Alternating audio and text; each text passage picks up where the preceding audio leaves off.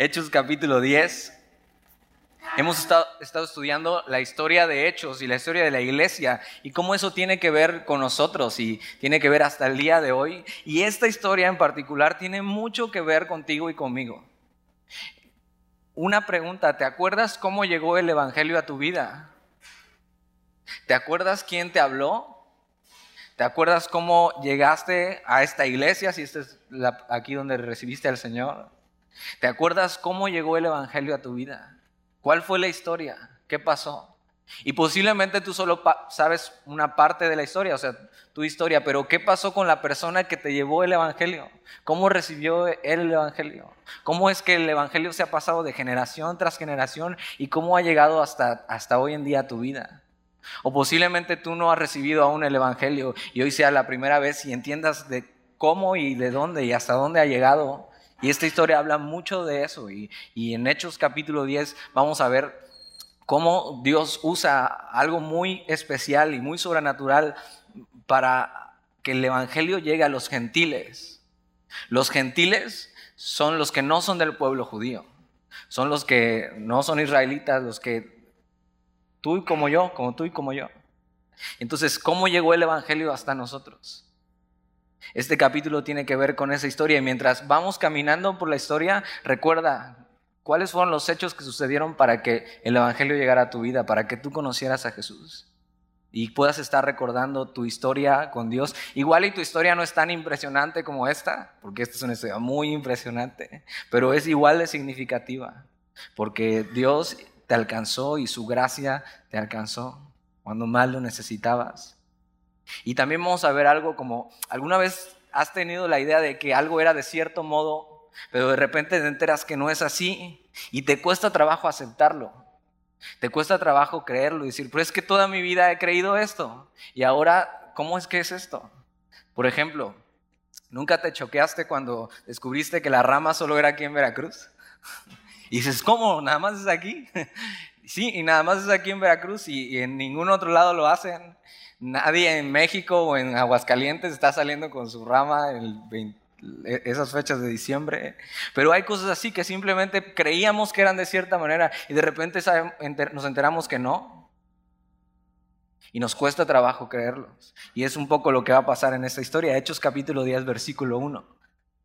Había en Cesarea un hombre llamado Cornelio centurión de la compañía llamada la italiana. Y este Cornelio era un militar, era un oficial a cargo de 50 o 100, un tenía un cuerpo de hombres armados del gobierno romano, era un siervo leal de Roma. Acuérdate, Roma eran los opresores de Israel, eran los que estaban gobernando Israel. Y estaba en Cesarea. Cesarea es una ciudad que fue edificada por Herodes y era el centro de la autoridad del gobierno romano en Israel. Entonces este hombre que vivía en este lugar, que aunque era parte de Israel, era el lugar más romano que tenía Israel. Y no solo eso, sino que este hombre era un jefe militar de, que tenía hombres a, su cargo. Era lo más lejano a alguien judío. Era todo lo contrario, era todo lo contrario a, a, alguien israelita. Y hasta ahora el Evangelio ha estado corriendo y ya llegó a Israel y también ya llegó a los samaritanos. Pero hasta ahora el Evangelio no ha fluido hacia los gentiles. Y algo tiene que pasar para que entiendan que el Evangelio también es para ti, para mí, para todos. Y mira lo que nos dice de este hombre, versículo 2. Piadoso y temeroso de Dios con toda su casa, y que hacía muchas limosnas al pueblo y oraba a Dios siempre.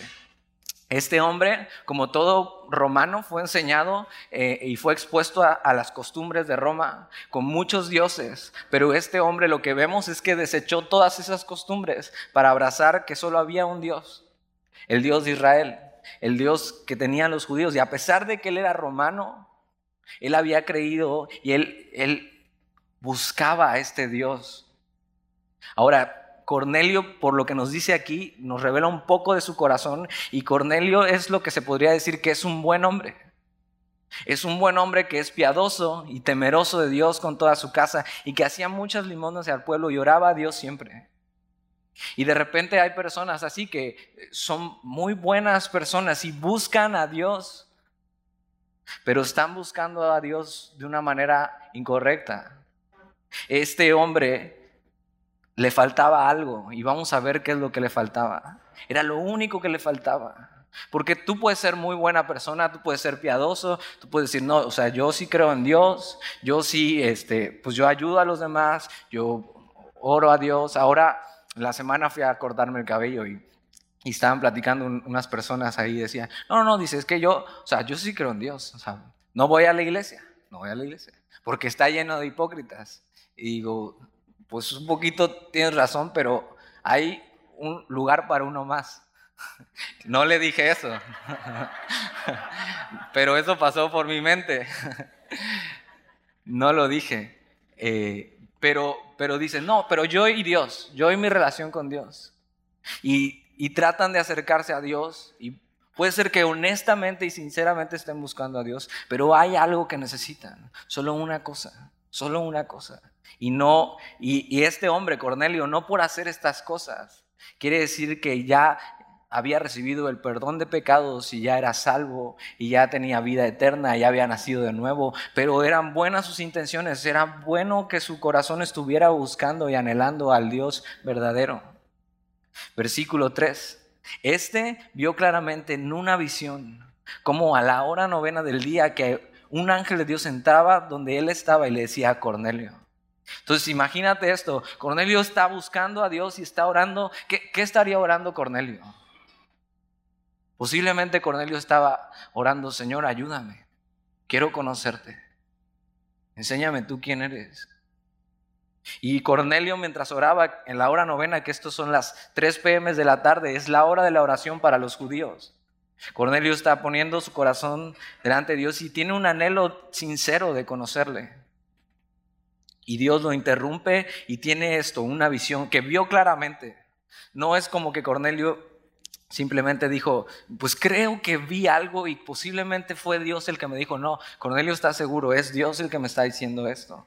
Dice, y él vio claramente en una visión como a la hora novena del día, que un ángel de Dios entraba sobre eh, donde él estaba y le decía a Cornelio, fíjate cómo Dios le llama por su nombre. Dios, Dios conoce el nombre de cada persona que realmente se ha acercado a él honestamente y Dios quiere hacer algo con esas personas. Quiere enseñarles algo, quiere enseñarles lo que necesitan para acercarse correctamente a Dios, para tener paz con Él, para ser suyo. Versículo 4. Él mirándole fijamente y atemorizado. Y, claro, cuando vemos en la Biblia esto, que un ángel se aparece, normalmente la gente está llena de temor y llena de terror porque es algo extraordinario. Y dice, y dijo, ¿qué es, Señor? Cornelio responde al ángel y dice, ¿qué pasa, Señor? ¿Por qué me está pasando esto? Y le dijo, tus oraciones y tus limosnas han subido para memoria delante de Dios. Como el humo del incienso que subía de los sacrificios. Así subía la sincera oración de un hombre que realmente necesitaba a Dios y le buscaba. Dios ha visto la sinceridad de Cornelio, ha escuchado su clamor. Solo hay una cosa que Cornelio necesita hacer. Y si tú estás aquí hoy y realmente has buscado a Dios con tu corazón y necesitas de Dios, hay solo una cosa que tienes que hacer. Y es lo que vamos a aprender en, esto. Y es, y es lo que a ti, si hemos recibido a Dios, a Jesús, e, es lo que nos pasó. Es muy parecido a nuestra historia. A lo mejor a ti no se te apareció un ángel, ¿no? Pero a lo mejor alguien enviado por Dios se te cruzó en el camino, un amigo, alguien que posiblemente no conocías y se te atravesó por el camino y te habló de esto. ¿Cómo podías acercarte realmente a Dios? Versículo 5. Mira lo que le dice el ángel. Envía pues ahora a hombres a Jope y haz venir a Simón, el que tiene por sobrenombre Pedro. Y ahí es donde nos quedamos la semana pasada. Pedro viene de hacer milagros, de que Dorcas fuera resucitada y se va a casa de este Simón, el curtidor, en Jope. Ahí es donde terminó la historia y aquí es donde se va a empalmar la historia de Cornelio con la historia de Pedro. Le dice, envía pues ahora hombres a Jope y haz venir a Simón, el que tiene por sobrenombre Pedro. Versículo 6, este posa en casa de cierto Simón curtidor. Ahora, el, Dios está trabajando con Cornelio, pero también Dios va a trabajar con Pedro. Dios les está haciendo entender a sus discípulos lo que es el Evangelio de la gracia. Les está enseñando su gracia. Y Pedro ya poco a poco va menguando y su corazón está siendo ensanchado porque está en casa de un cierto Simón el curtidor, que un curtidor trataba con animales muertos. Y de acuerdo a las leyes judías y a las costumbres, ellos no podían estar cerca ni tocar a alguien que tocara algo muerto, porque se contaminaban y eran inmundos. Pero Pedro decide quedarse en casa de este cierto Simón curtidor y dice que tiene su casa junto al mar. Él te dirá lo que es necesario que hagas. Esto le dice el ángel. Ahora, ¿por qué el ángel no le da el evangelio mejor a Cornelio? ¿Por qué no se ahorran ir a buscar a Pedro, que está hasta Jope, que es más o menos a 48 kilómetros de distancia de Cesarea? ¿Por qué no se ahorra y simplemente el ángel le, enseña y le dice quién es Jesús? Porque a los ángeles no se les es permitido decir el Evangelio. El honor del Evangelio es para los hombres, es para ti y para mí. El honor de compartir las buenas nuevas es tuyo, es para ti. Porque un ángel no sabe lo que es ser redimido, lo que es ser perdonado. Pero tú y yo sabemos eso y hemos experimentado el amor y la gracia de Dios y por tanto deberíamos compartirlo como un honor. Y entonces el ángel no le dice el evangelio, pero le dice lo que es necesario que tiene que lo que tiene que hacer y a quién tiene que traer y le dice que necesita algo, hay algo que necesita hacer Cornelio. Es un gran hombre, es un buen hombre, pero hay algo que necesita hacer y las personas piensan así, o sea, yo creo que sí soy agradable a Dios porque soy buena persona, porque yo no soy como tal, porque yo no soy como este, porque yo no soy como este, y tratan de agradar a Dios con sus propias obras. Pero si nosotros tratamos de agradar a Dios con nuestras propias obras, estamos perdidos. Porque no hay justo ni a uno. Nadie es justo delante de Dios. Por eso hay algo que este hombre, aunque es un buen hombre, necesita hacer. Y mira cómo pone este caso, porque podría poner a un hombre que es de lo peor y que se convierte y entonces todo está increíble y pues sí, dices, ah, pues sí, necesitaba el Evangelio, estaba todo perdido.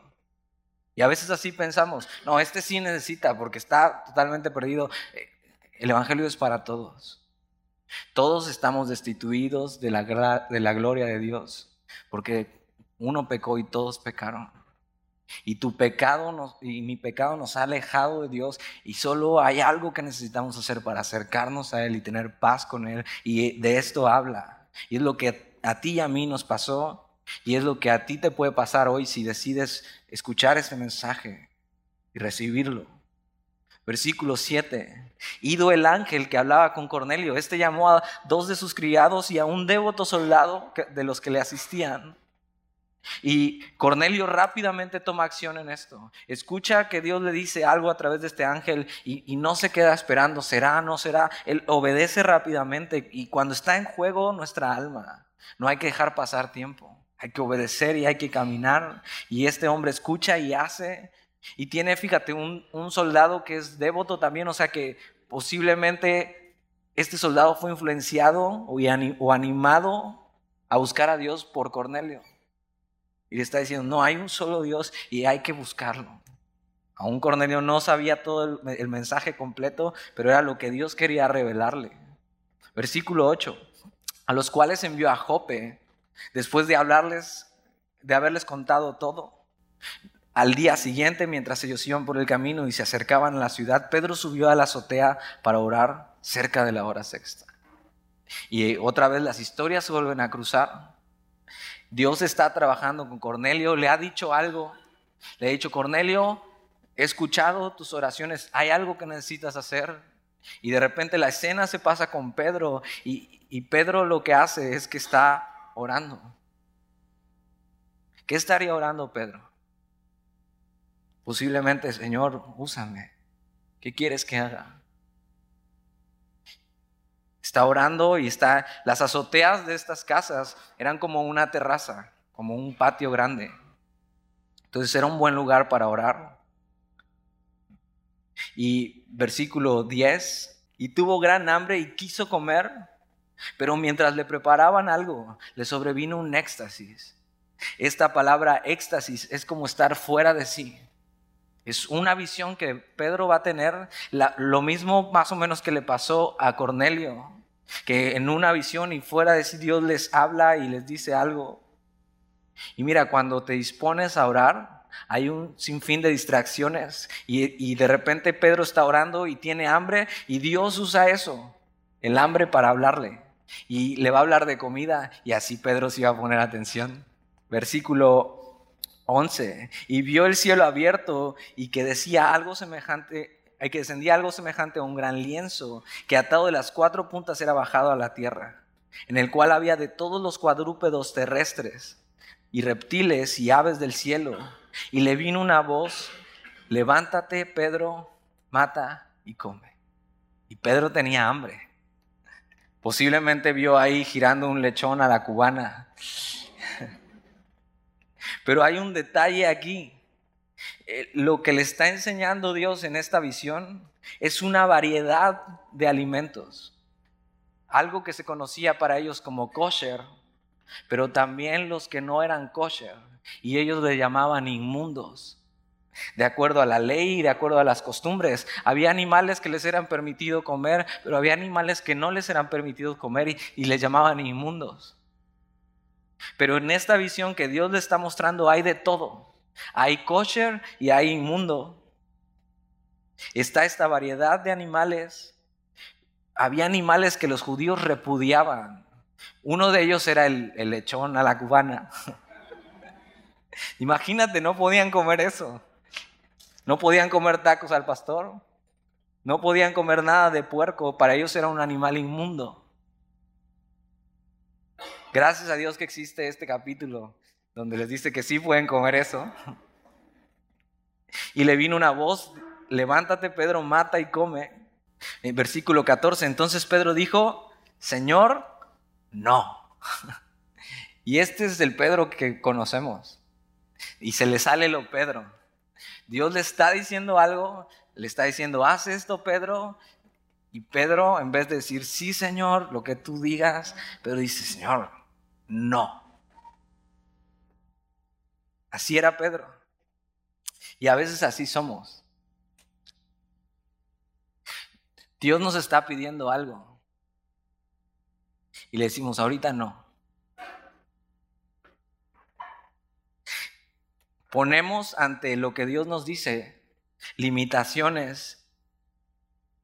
A veces pensamos que sabemos todo de Dios y podemos meter a Dios en una caja y decir, esto es. Pero Dios va a sacudir a Pedro con lo que sigue.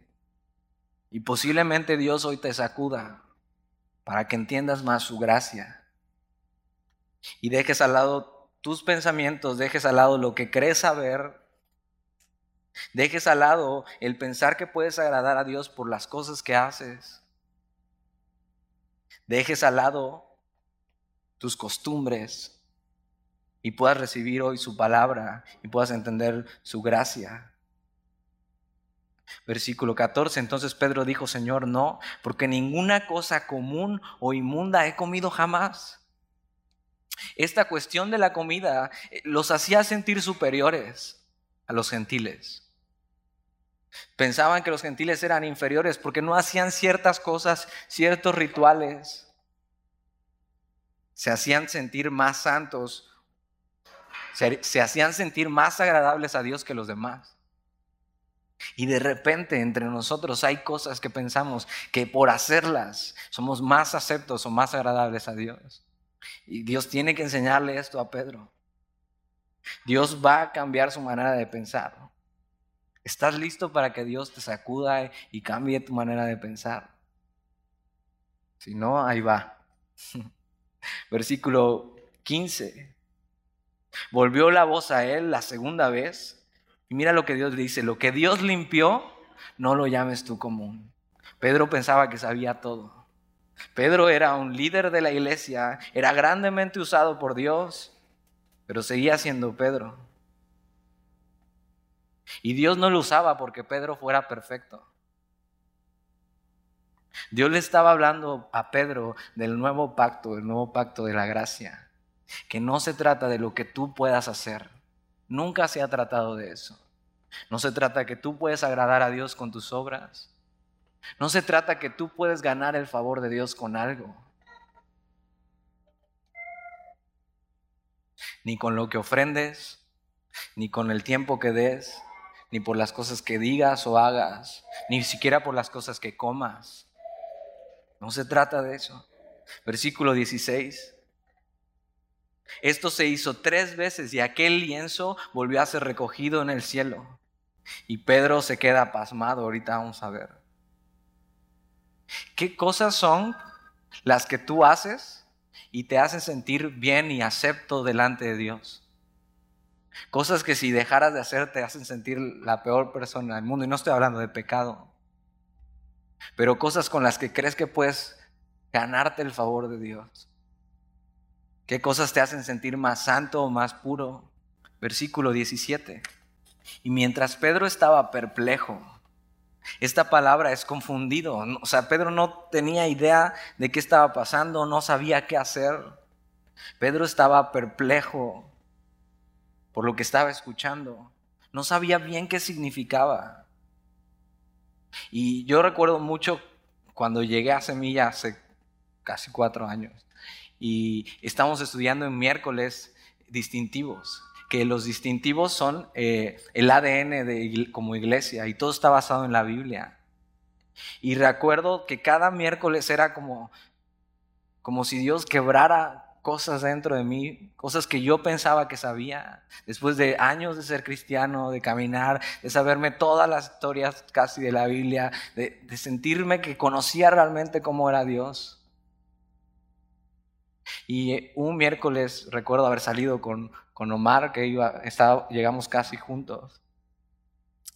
Y salir y nos miramos a los ojos y, dijimos, creo que nunca hemos sido cristianos. Creo que habíamos aprendido todo mal. Creo que hemos estado tratando de agradar a Dios con nuestros propios esfuerzos. Recuerdo que saliendo de ahí nos fuimos a unos tacos y nos sentamos a platicar y, y decir, sabes que necesitamos agarrar la mochila de cosas que pensamos que están bien, de costumbres, de cosas que hemos aprendido y que simplemente nos han enseñado, pero que no están en la Biblia o no son cosas que Dios dice, de religiosidad, agarrar nuestra mochila y tirarla por completo y decir, Señor, enséñanos tú ahora, en tu palabra, enséñanos tu gracia. Enséñanos que no se trata de nosotros. Dios empezó a cambiar todo lo que pensaba, todo lo que yo creía que sabía. Y puso en mi mochila su gracia.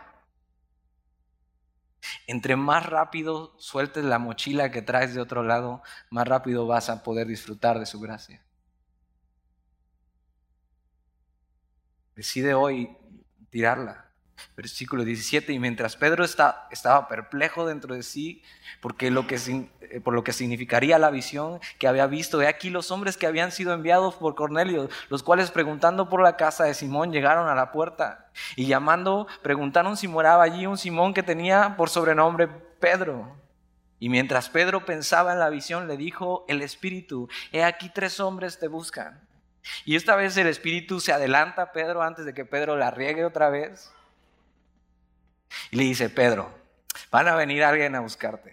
Son gentiles, no los rechaces, yo te estoy enviando. Pero se lo dice en otras palabras. Y mientras Pedro pensaba en la visión, le dijo el Espíritu, ve aquí tres hombres te buscan. Levántate pues y desciende y no dudes de ir con ellos porque yo los he enviado. Está diciendo Pedro, no abras tu boca antes de, yo te estoy enviando con estos hombres. Y esto es importante porque un judío como Pedro no se relacionaría así con los gentiles. No, ellos no podían estar en un mismo lugar sentados con los gentiles. Para ellos los gentiles eran inmundos. Y aunque este capítulo habla de comida, no solo está hablando de comida, sino va a hablar de personas. De personas que se creen aceptas a Dios y personas que se creen inmundas a Dios y los dos son lo mismo delante de Dios y necesitan una sola cosa para acercarse a Dios.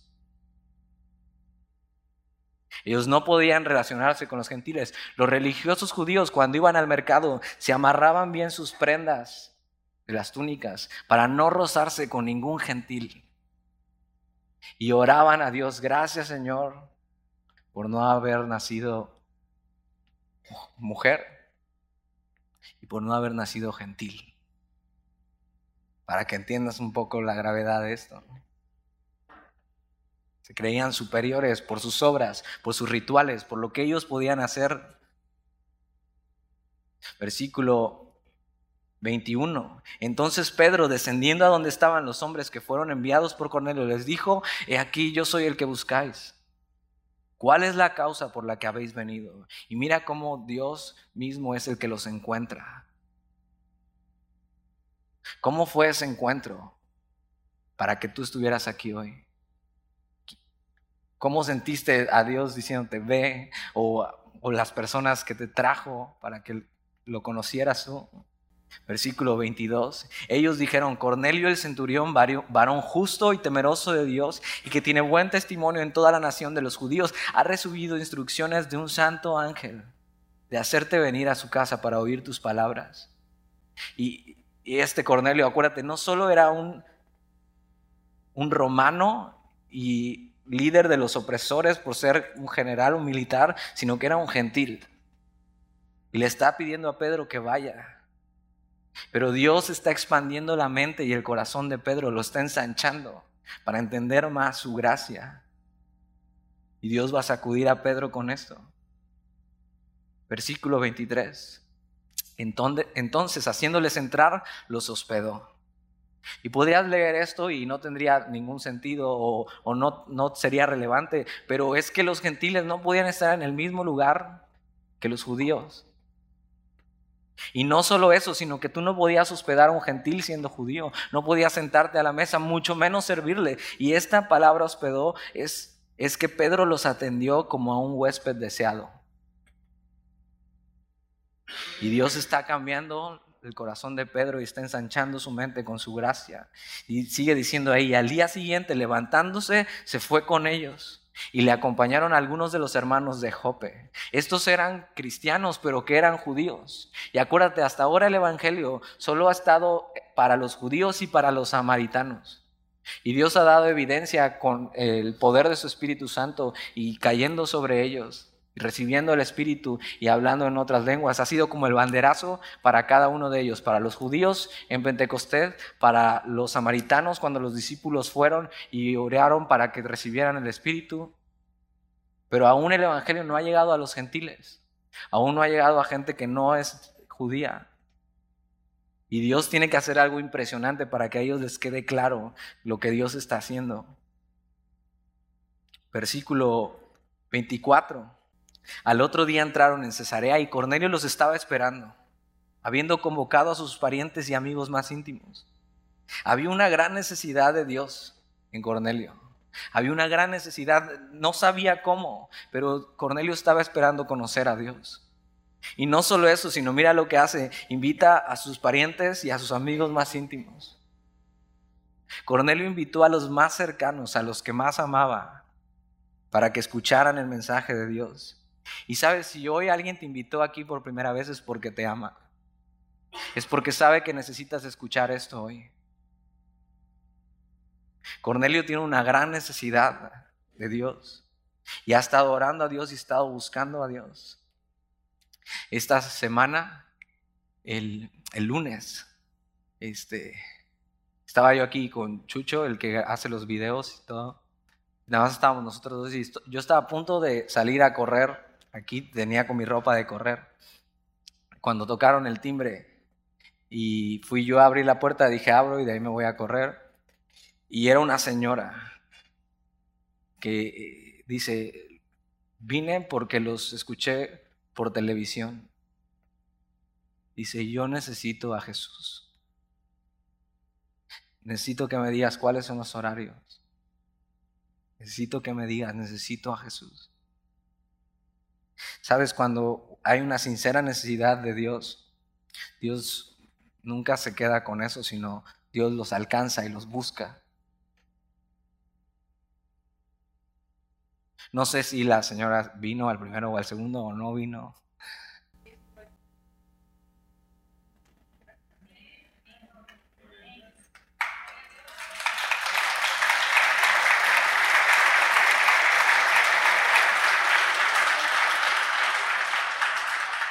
Dios escucha tus oraciones. Dios no se queda con nada. Y Dios escuchó la oración de este Cornelio. Dios vio su gran necesidad. Le dijo, Cornelio, haz esto porque necesitas escuchar algo. Solamente necesitas una cosa. Entiende, no se trata por tus obras, no se trata porque seas buena persona. Necesitas escuchar esto. Y Dios está moviendo todo para que tú estés hoy aquí. Y Dios movió todo para que tú y yo le recibiéramos. Simplemente recuerda todo lo que pasó y todo lo que no sabes atrás de la historia de cómo llegaste a Jesús.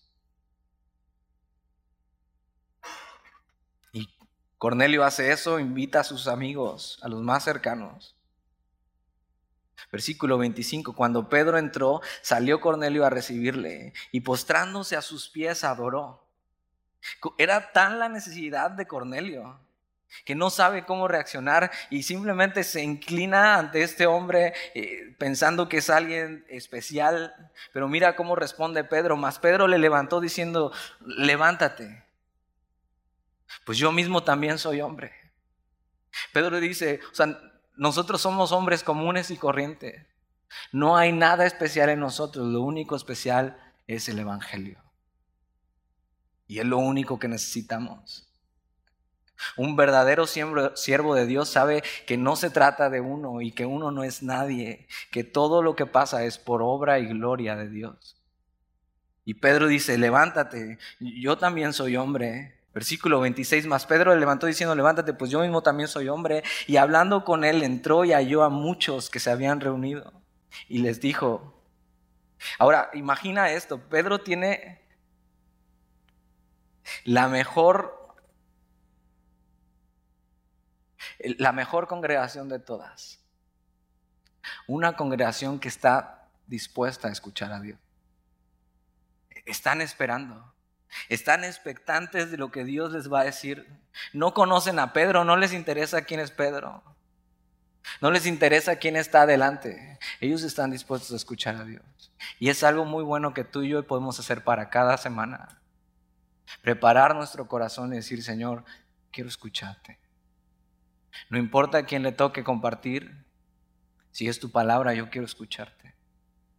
Y Pedro está ahí y, ve a estas personas y, y, dice, y hablando con él, entró y halló muchos que se habían reunido y les dijo, y la presentación de Pedro no es la mejor, pero es verdad, y les dijo, vosotros sabéis cuán abominable es para un varón judío juntarse o acercarse a un extranjero. No es la mejor presentación de todas, pero era la verdad. Él les dice, ustedes saben que estar aquí para mí es demasiado. Ustedes saben que mis costumbres van en contra de esto. Ustedes saben que yo pienso que o pensaba que puedo ser más acepto a Dios de acuerdo a lo que yo hago. Ustedes saben cuán abominable es para un varón judío juntarse o acercarse a un extranjero. Pero a mí me ha mostrado Dios que a ningún hombre llame común o inmundo. Y Dios está cambiando el corazón y la mente de Pedro. Dios está ensanchando su corazón diciendo, estoy entendiendo que no hay alguien más digno ni menos digno. Ninguno somos dignos. Solo es por su gracia, solo es por Jesús. Y es lo que Pedro les va a decir. Por lo cual el ser llamado al ser llamado vine sin replicar. Y eso pasó cuando Pedro, el Espíritu Santo le dijo, Pedro, haz esto. Pedro sin replicar decidió abrazar a estos hombres y, llevarlos e ir con ellos. Dice, así que preguntó, ¿por qué causa me habías hecho venir? ¿Por qué estoy aquí? ¿Qué necesitan de mí? Y de Pedro no necesitaban nada, pero necesitaban escuchar lo que Pedro sabía y había vivido. Versículo 30. Entonces Cornelio dijo, Hace cuatro días que a esta hora yo estaba en ayunas y a la hora novena mientras oraba en mi casa vi que se puso delante de mí un varón con vestido resplandeciente. Y dijo Cornelio, tu oración ha sido oída y tus limonas han sido recordadas delante de Dios. Dios nunca va a dejar a la deriva a las personas que sinceramente lo buscan. Si tú has estado buscando a Dios, hoy puedes conocerle a través del mensaje de Pedro. Dios escucha la oración sincera del pecador que busca conocerle. Versículo 32. Envía pues a Jope y haz venir a Simón, el que tiene por sobrenombre Pedro, el cual mora en casa de Simón, un curtidor, junto al mar. Y cuando llegue, él te hablará. Así que luego envié por ti y tú has hecho bien en venir, Pedro. Pedro hizo bien en obedecer. Pedro hizo bien en romper con sus ideas y con sus costumbres. Pedro hizo bien en quitarse su mochila de todo lo que creía saber de Dios para abrazar el Evangelio de la gracia, para abrazar la voz de Dios. Ahora me sorprende cómo habla Cornelio. Me sorprende la manera en que habla y le va a decir a Pedro esto. Su corazón es tierra fértil. Es tierra que está lista para recibir lo que Pedro tiene que decirle.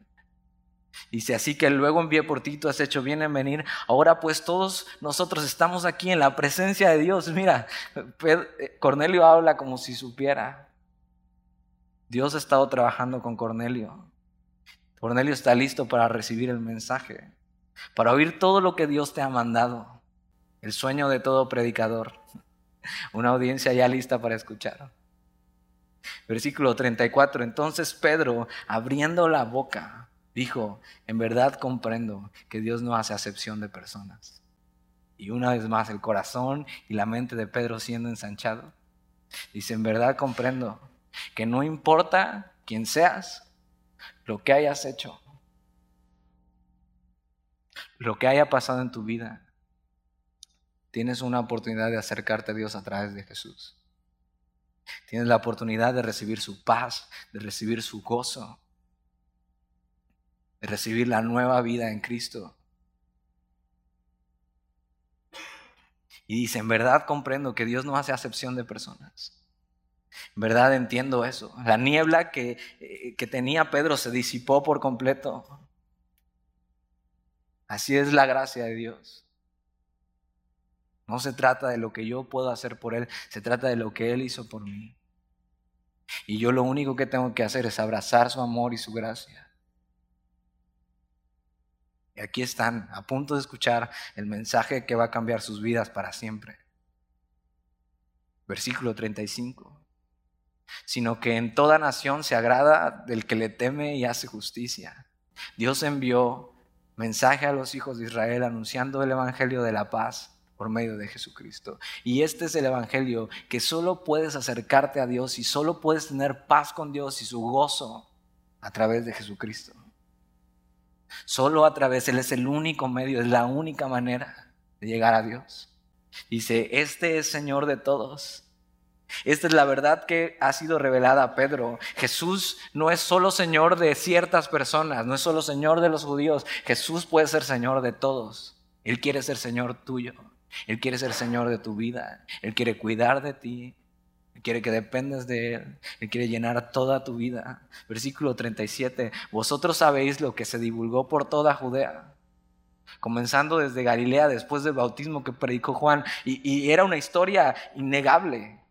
Todo mundo sabía que esto había sido verdad, como hubo un hombre que se llamaba Jesús, que fue bautizado por Juan el Bautista, de Jesús identificándose con los pecadores, pero sin pecado. Versículo 38. Cómo Dios ungió con el Espíritu Santo y con poder a Jesús de Nazaret. Y cómo éste anduvo haciendo bienes y sanando a todos los oprimidos por el diablo, porque Dios estaba con él. Y nosotros somos testigos de todas las cosas que Jesús hizo en la tierra de Judea y en Jerusalén, a quien mataron colgándole en un madero. A este levantó Dios al tercer día e hizo que se manifestase no a todo el pueblo, sino a los testigos que Dios había ordenado de antemano, a nosotros que comimos y bebimos con Él después que resucitó de los muertos. y nos mandó que predicásemos al pueblo y testificásemos que Él es el que Dios ha puesto por juez de vivos y muertos. De este dan testimonio todos los profetas, que todos los que en Él creyeren recibirán perdón de pecados por su nombre. Este es el mensaje que necesitas escuchar. Eso es lo que tú y yo hemos escuchado y eso es lo que ha cambiado nuestra vida. Solo a través de Jesús podemos tener paz con Dios. Lo único que necesitas hoy es confiar tu vida a Dios, confiar tu vida a Jesús, poner toda tu esperanza en Él. Decir, Jesús, en tu obra, en tu vida, en tu muerte y en tu resurrección, ahí está mi vida. Todos los que en Él creyeren recibirán perdón de pecados. ¿Quién te ofrece eso? Una vida nueva y abundante, gracia, misericordia, paz con Dios y sobre todo un destino seguro. Que el día que ya no esté aquí, estaré más vivo que nunca delante de su presencia. Ese es el Evangelio. Y eso es lo que necesitas abrazar hoy. Y eso es lo que nos ha salvado y eso es lo que nos tiene aquí. Y Pedro les dice el Evangelio, ¿te das cuenta? Este hombre, aunque era muy bueno, aunque estaba buscando a Dios, el ángel le dice, solo necesitas hacer esto. No necesitas ni siquiera ser mejor persona. No necesitas primero cambiar ciertas cosas para acercarte a Dios. Lo único que necesitas es poner toda tu esperanza en Jesús. Y en el momento que tú pones toda tu esperanza en Jesús, él viene a morar en ti. Y eres suyo y nada puede apartarte de su mano. Versículo 44. Mientras aún hablaba Pedro estas palabras, el Espíritu Santo cayó sobre todos los que oían el discurso. Algo increíble pasa. Eh, nunca en la historia había pasado esto. Que en el mismo momento en que el Espíritu Santo venía a morar en ellos porque creyeron, el mismo Espíritu Santo los llenara es algo que nunca había pasado. Es algo que nunca vuelve a pasar en la historia de la iglesia. Al mismo tiempo en que ellos fueron salvos, fueron llenos del Espíritu Santo. Algo que ni siquiera había pasado con los judíos. Los cristianos judíos primero creyeron y luego en el aposento alto con los 120 del Espíritu Santo descendió sobre ellos y fueron llenos. Dios tenía que hacer algo así de impresionante para que no les quedara duda. Versículo 45. Y los fieles de la circuncisión que habían venido con Pedro se quedaron atónitos de que también sobre los gentiles se derramase el don del Espíritu Santo, porque los oían que hablaban en lenguas y que magnificaban a Dios. Ellos están viendo que está pasando lo mismo que pasó con ellos y entonces entienden, no hay cristianos de primera y cristianos de segunda, no hay unos más dignos que otros. Todos a la par de la cruz somos lo mismo. Todos estamos necesitados de la gracia de Dios. No hay barreras.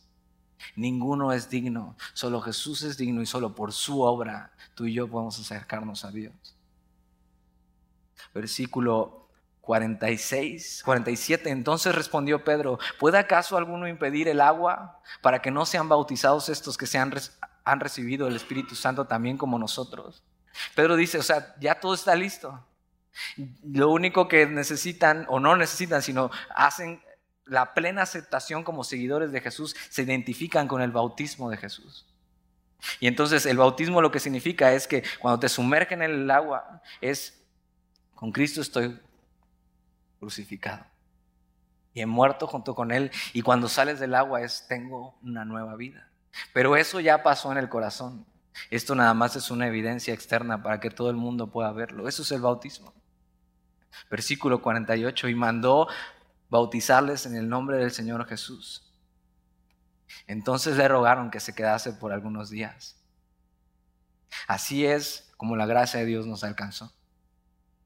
Así es como esta historia para que el Evangelio llegara a nosotros los gentiles es. Así es como algún día alguien te dijo, viste en algún lugar, pero Dios, tú estabas buscando a Dios, pero realmente era Dios el que te estaba buscando a ti y te alcanzó. Y hoy estás aquí por su gracia, para que conocieras el Evangelio de su Hijo amado, para que disfrutaras de Él por una eternidad. Todos necesitamos su gracia.